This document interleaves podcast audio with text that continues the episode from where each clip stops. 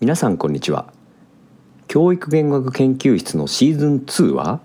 研究論文の解説をしていきます。聴講後興味関心が向いた方はぜひ原文を入手してください。静岡大学の学術リポジトリで公開しています。またすでに読了いただいている方は本講義を再検討資料として活用いただければ幸いです。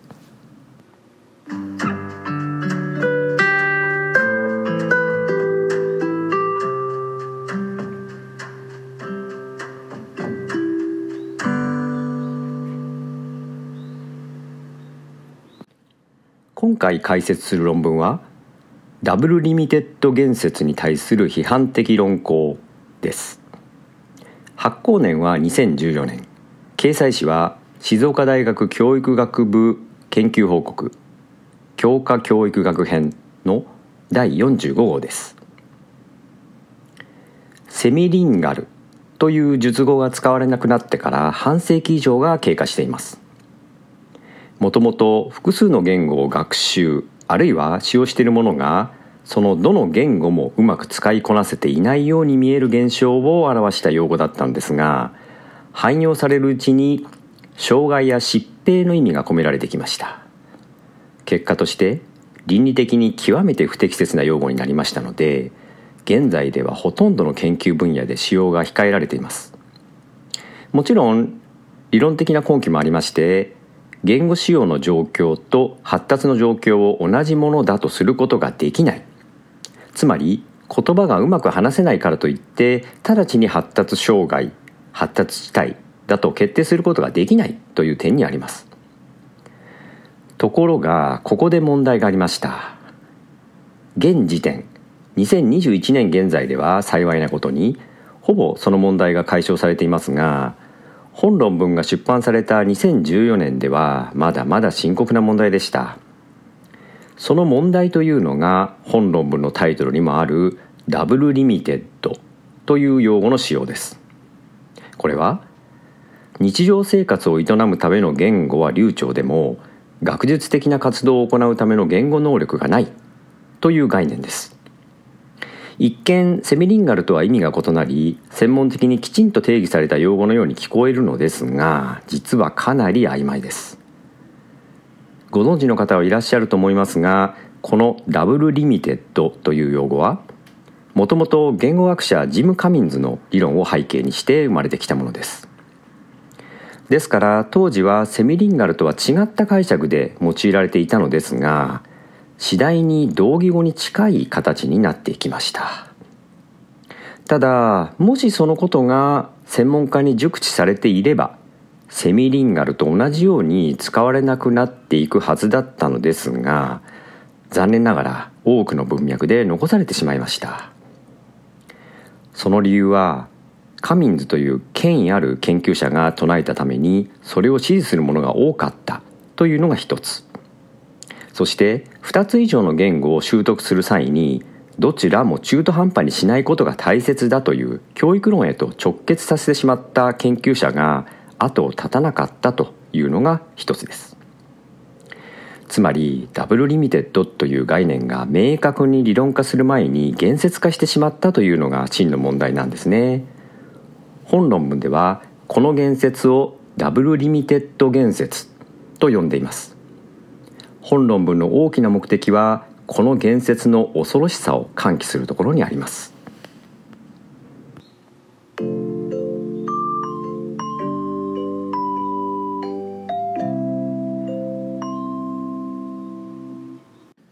さてその言説が生き残ってしまった理由を考えていきましょう。先ほどのカミンズはバイリンガル教育を確立した研究者として知られています。カミンズが母語と第二言語は相補って発達するという発達相互依存仮説を唱えた当時は知的発達と言語の関係を否定的に捉える風潮があってうまく話せない学習者は知的能力も低いとか流暢に会話ができるのに学校の成績が悪いのは生徳的に学習能力がないといった考え方が一般的でした。その考え方の払拭に貢献したのがカミンズです。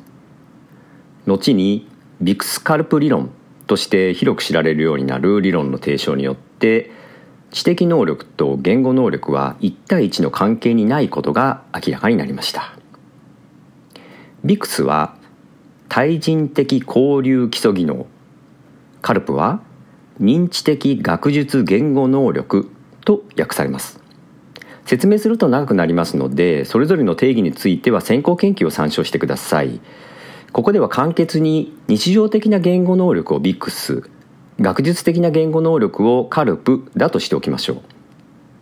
知的能力と言語能力が相関しないという主張によって複数の言語を習得することが悪いという考え方が払拭されました。この理論はいわばセミリンガル正確に言えばダブルリミテッドに見える現象を説明する理論です。ですからここだけから見ればカミンズはダブルリミテッドという概念を使って説明しただけに過ぎず決してその現象を支持したのではないということがわかります。ところがです。ここでカミンズは重大なミスをしてしまいます。ミスという言い方は行き過ぎかもしれませんが自身の理論を支持する論拠としてダブルリミテッド現象を使ってしまうという勇み足をしてしまったのです。1981年に英語を第二言語として学習している生徒に対する調査を公表しましたがこれが有名な第二言語を学習する生徒の CALP は英語を第一言語つまり母語とする一般生徒の CALP と同等の能力の水準になるまでに少なくとも5年から7年かかってしまう。という結果です。日本でも同じような調査が追試として実施されカミンズ理論の正しさを実証するものとして認知されてきました。先ほど勇み足と述べたのはこの調査結果を出すに至った前提にビクスとカルプという能力の存在があるという点です。2つの能力の獲得に年数差があるという結論はあくまでも2つの能力が存在するということが前提になっています。つまりあらかじめビクスカルプの区分をした上でなければ調査が成立しないということです。でもしその区分が不明であったのならば結論となっている年数差の数値は意味をなしません。よってこの調査で解明されたのは能力の存在なのではなくてそれぞれの能力の獲得にかかる時間に過ぎません。ただ不思議なのはそのことがカミンズにも分かっていたはずなのにビクスカルプの区分を主張し続けたところです。さらに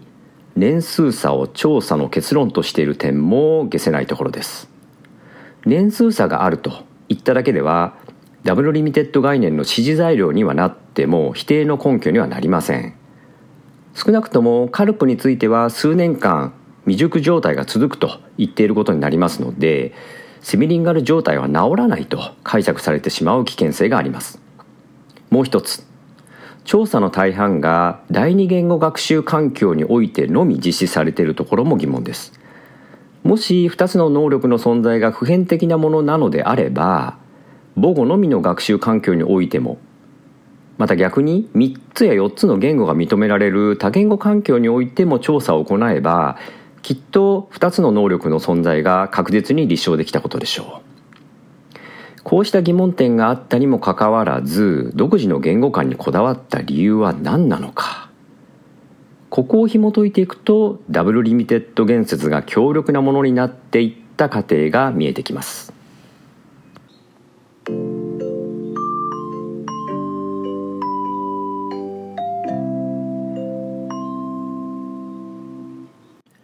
第一の疑問点から考えていきましょう。 BICS CALP 区分が必要なわけはやはり当時の風潮に対抗できる新しい言説の形成です。ただ知的能力と言語の相関性を解明するだけでは表現が稚拙だと知的能力も低いという言説に対抗できません。しかし相関性がないと結論付けてしまうと第二言語話者の学習停滞の理由が従来通り生徳的な障害とみなされる危険性があります。そこで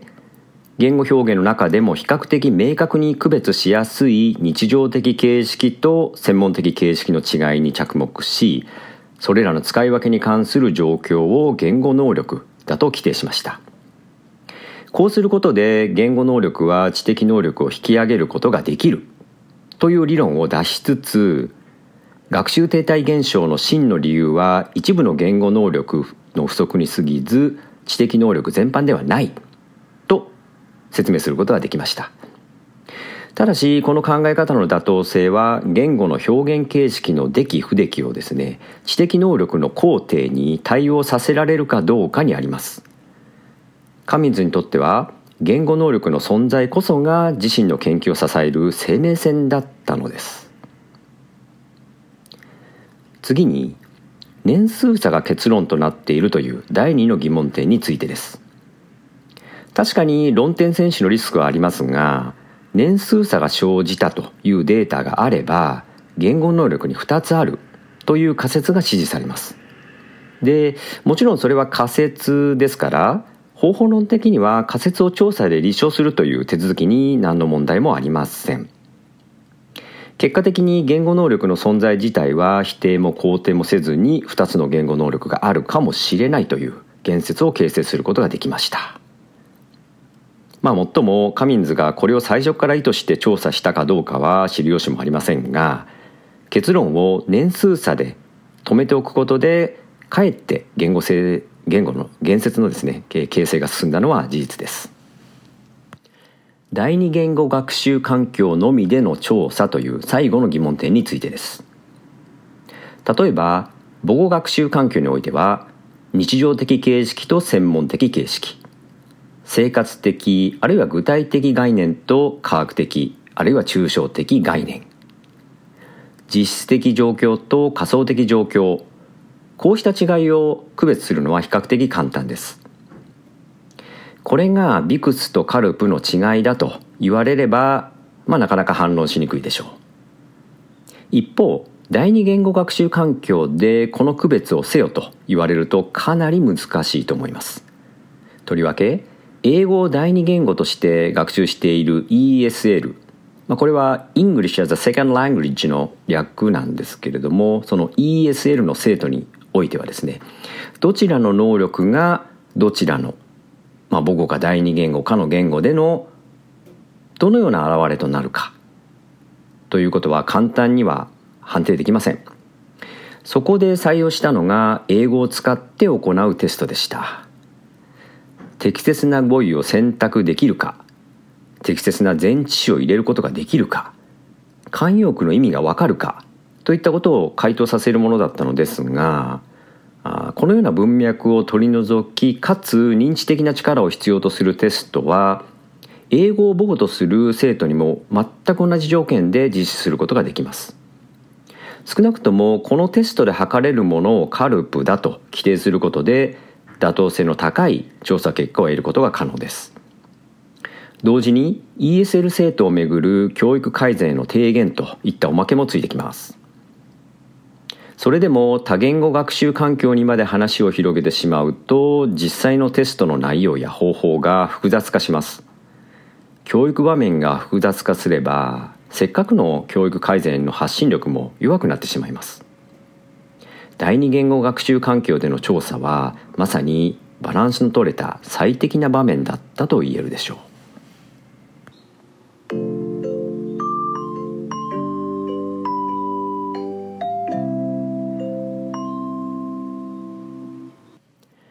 以上の通りカミンズの理論は経験的に知られている要素を利用した言語能力の存在という新しい言説の形成に極めて高い貢献をしています。しかもその理論はほとんどの検証場面において正のフィードバックが与えられて間違いのないものとして語られてきました。そしていつの間にか言語能力自体については最初から不明瞭であったにもかかわらず批判の対象にならなくなっていきました。一般的に反証の余地がある理論は科学的信頼度が高いというふうに言われています。それは反証可能性が持続すればするほど多くの検証を耐え抜いてきたことを意味するからです。しかし裏を返せば理論は常に反証可能なものとしてつまり常に脆弱なものとして位置づけられるということでもあります。ところがビクスカルプ理論についてはその仮説がほぼ反証不可能なものとして見なされてしまいました。その要因がダブルリミテッド言説にあります。この言説が当該仮説を絶対正しいものと考えるように位置づけています。理論から生み出された言説がいつの間にか理論を縛っていったのです。ESL 生徒の学習停滞現象はセミリンガルなのかもしれない。しかしその根拠をセミリンガルと言ってはいけない。このジレンマの中で生み出された言説がダブルリミテッドです。よって当初のダブルリミテッドには CALP が低い。以上の意味合いはありませんでした。それが議論を経る中で母語も第二言語も CALP の部分については低い現象。だとされやがて2つの言語に接するとどちらの言語も中途半端になり年齢相応の抽象的思考ができなくなる。ことを概念するようになりました。まあこれではセミリンガルと全く同じ概念です。もちろんカミンズはダブルリミテッドという用語をほとんど使用していません。しかし不幸にも BICS CALP 理論を主張すればするほどダブルリミテッド言説が強くなってしまう側面は否めませんでした。理論を取り上げると2つの言語を明確に規定し中途半端な状態を規定し年齢を加味していることを示し抽象的思考の困難状況を示す。この4つのことを示すことになります。つまり本来なら理論が言説を説明しなければならないのに理論が言説を定義してしまったんでしたね。ダブルリミテッド言説の恐ろしいところはどちらの言語も中途半端という説の中身にあるのではなくって一つの理論を神格化してしまう力にあります。言説だけで独立していればまだしも良かったのですが科学的な理論との相乗効果を生んでいる点が大きな問題なんです。でこの効果に対抗する手立てはおそらく2つです、えー、理論を破棄するか言説を別の理論で説明するかです、まあ、言説自体はかつてのセミリンガル概念と同様に倫理的な観点から棄却できますがそれを支える理論の棄却には十全な検証がやはり必要です。そこで本論文では理論そのものの棄却をする代わりに代替となる理論の可能性を探っていきます。ちなみにカミンズの名誉のために補足しておきますとカミンズがダブルリミテッド言説を主張し続けたというのは曲解です。死の理論が言説の強大化を招いたことは事実であってもカミンズ自身は理論の限界を真摯に受け止めています。晩年はほとんどビクスカビクスカルプ理論に触れることなくもっぱら教育論を展開しています。移民をめぐる言語教育に対しての共同研究を行うなど精力的な活動も特徴的です。こうしたところからも理論が導いてしまった負の遺産を修正し当初から志していた教育体制社会体制への提言を行う研究へとシフトしていった姿勢が感じられます。